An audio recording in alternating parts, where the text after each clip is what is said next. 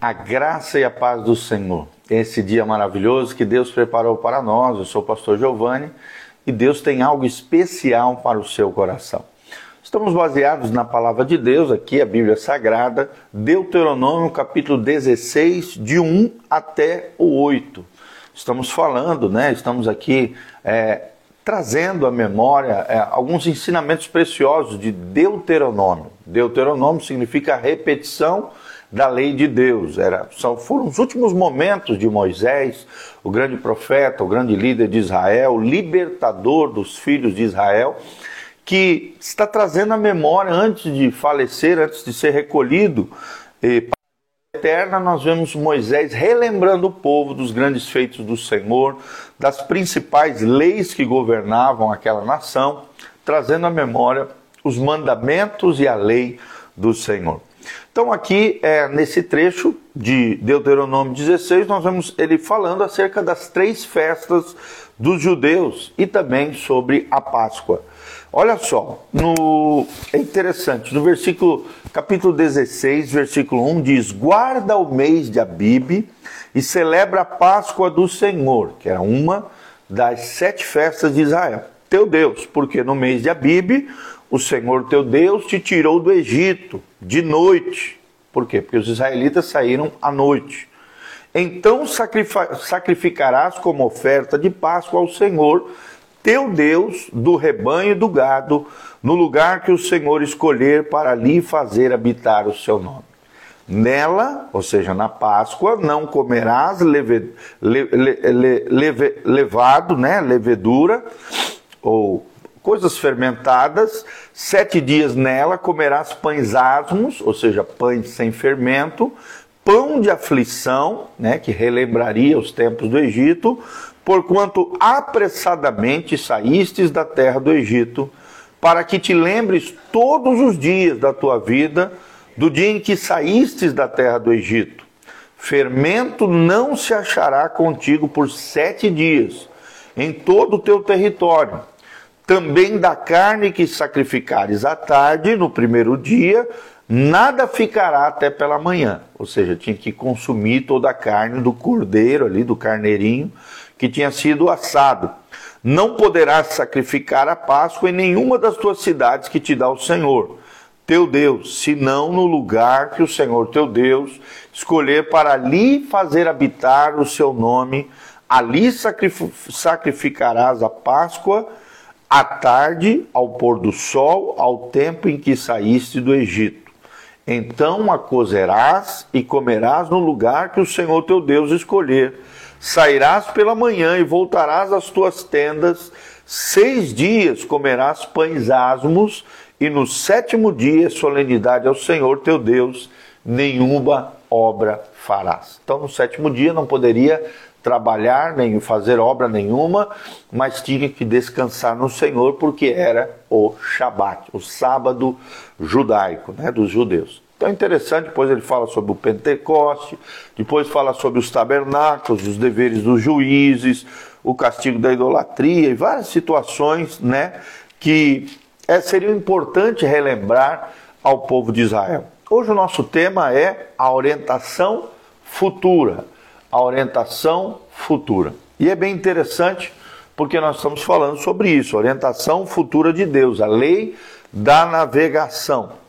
Nós vemos que Moisés forneceu claras orientações para o futuro do povo de Israel. Ele deveria, esse povo, o povo de Israel, deveria viver sobre a teocracia.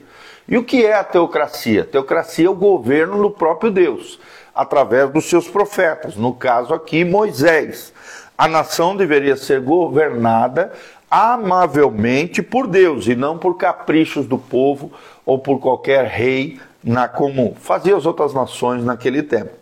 Reflita então sobre a sabedoria que se encontrava de trás da estrutura e da navegação de Moisés através desses capítulos. E os capítulos vão de Deuteronômio 16, do versículo 1 até Deuteronômio 25, versículo é, 19.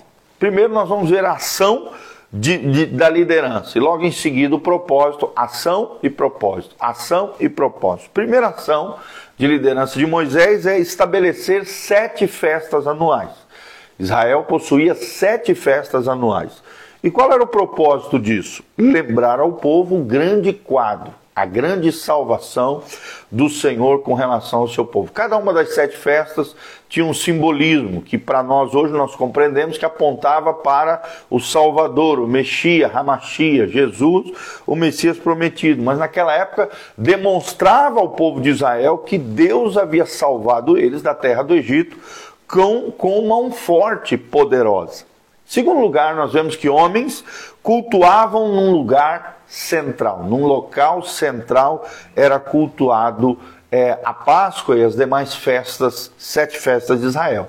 E qual era o propósito disso? Fornecia um contexto para a participação e para a união coletiva da nação como um todo. Terceiro é, é, ação de liderança é que Moisés designou líderes para cada tribo sempre existia em cada tribo príncipe ou cabeça da tribo de Israel. E isso proporcionava liderança em nível local. Cada tribo tinha seu líder, e abaixo desse líder, desse cabeça da tribo, tinha líderes de mil, líderes de cem, líderes de dez, de cinquenta e líderes de dez, além dos oficiais e os juízes que lideravam a terra de Israel. Quarta ação de liderança é que partilhavam deveres civis com a comunidade. Todos tinham deveres civis ou deveres sociais uns para com os outros. Isso criava um valor de justiça e de ordem social. Era muito importante para que um povo tenha ordem social, é necessário justiça, mandamentos, leis que promovessem essa co coalizão social, né? E, e houve conforme os mandamentos do Senhor. Quinto princípio que nós vemos é que comunicava critério para os líderes cabeça. Eles não eram escolhidos aleatoriamente. Existiam critérios para os líderes cabeça, os príncipes de cada tribo de Israel. Isso projetava uma visão para a liderança, uma liderança não qualquer, não uma liderança porque é meu amigo, mas sim uma liderança com integridade, caráter, zelo e temor do Senhor. Sexto princípio, organizava as ofertas para os sacerdotes e levitas, para que não faltasse recursos na, na tribo sacerdotal. Isso priorizava então uma vida santa e prioridades corretas no coração de todo o povo de Israel.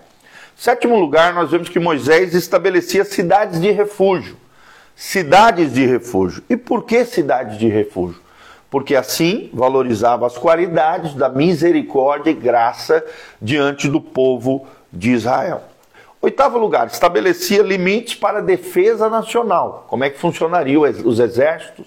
Como é que se organizariam as tribos mediante um ataque e a organização da defesa nacional? Ensinava Israel a confiar em Deus e não em si próprios, mas também serem organizados caso houvesse alguma invasão na terra de Israel. Em nono lugar, nós vemos que eles tratavam de crimes e falhas morais. Tratavam de crimes e falhas morais. Qual era o propósito disso? Realçava as consequências, mais as consequências do que os atos criminosos. Né? Então, ensinava ao povo que todo ato errado, injusto, incorreto, criminoso, teria consequências sérias diante do povo e diante de Deus, realçando mais as consequências do que os atos criminosos em si. E décimo, ofertavam ao Senhor, ofertavam ao Senhor. E aqui ensinava então o povo a mordomia como prioridade principal, a mordomia como prioridade principal. Então, são dez ações de liderança que nós vemos do capítulo 16 até o capítulo 25, 19, que Deus foi instruindo Moisés e Moisés foi instruindo o povo para que o povo de Israel se tornasse a grande nação que se tornou. Uma, oração, uma nação com orientação futura, que nós vemos a lei da navegação, Moisés fornecendo ao povo de Israel uma orientação futura. E da mesma maneira, Deus nos orienta pela sua palavra. Através da Bíblia Sagrada, nós temos uma orientação para o nosso futuro uma orientação segura, uma orientação que nos protege. Como diz o Paulo Borges Júnior, né? tudo que o cristão precisa é orientação da parte de Deus. E a Bíblia diz, Romanos 8,14, que todos os filhos de Deus são guiados pelo Espírito Santo de Deus. Então, seja guiado pelo Espírito Santo. Deus quer te guiar através da palavra e através do seu Espírito, através das autoridades que Deus tem estabelecido para cuidar também da sua vida. E siga as orientações seguras de Deus para que você tenha um futuro glorioso e abençoado diante de Deus e diante dos homens. Amém? Eu sou o pastor Giovanni, trouxe essa palavra tremenda de Deus para o seu coração, Deuteronômio 16, de 1 a 8. Espero de alguma maneira estar contribuindo para o seu crescimento, para a sua maturidade espiritual. Ouça a voz de Deus, obedeça a palavra de Deus, siga as orientações do Senhor, porque são orientações precisas seguras para que você tenha um futuro abençoado na presença de Deus. O texto sagrado disse: Atentamente ouvides a minha voz e obedecedes com o coração os meus mandamentos, colocardes em prática os meus mandamentos, comereis o melhor dessa terra, manteiga e mel comereis. Ou seja, Deus tem uma vida abençoada para mim e para você. Basta obedecê-lo, basta seguir as instruções precisas da palavra de Deus. Que Deus abençoe você, tua casa, tua família. Eu sou o pastor Giovanni, Igreja Casa na Rocha, Doutor Camargo, 4555, aqui no centro de Moarama, Paraná. Aqui no link de descrição tem todas as informações, caso você sinta no coração. E eu te incentivo a isso, a se levantar como um cooperador fiel nessa obra linda que Deus está fazendo tem os horários de culto, as nossas redes sociais. Lembre-se que agora nós temos no Spotify, no Google Podcast, no Apple Podcast, todas as nossas ministrações estão disponíveis para vocês nas mídias em áudio agora, principalmente a maior delas, que é o Spotify, a maior mídia de áudio do mundo.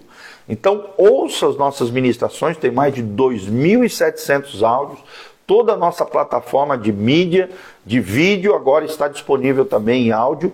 É só colocar na lupinha lá do Spotify, Google Podcast, Apple Podcast, Igreja Casa na Rocha, tudo junto. Igreja Casa na Rocha, tudo junto. Ou PR Giovanni Júnior. PR Giovanni Júnior também você vai encontrar o nosso canal. Siga-nos lá também.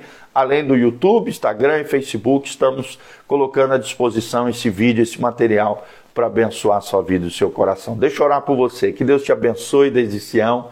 Que Deus faça resplandecer o seu rosto sobre ti, te enchendo com a sua paz.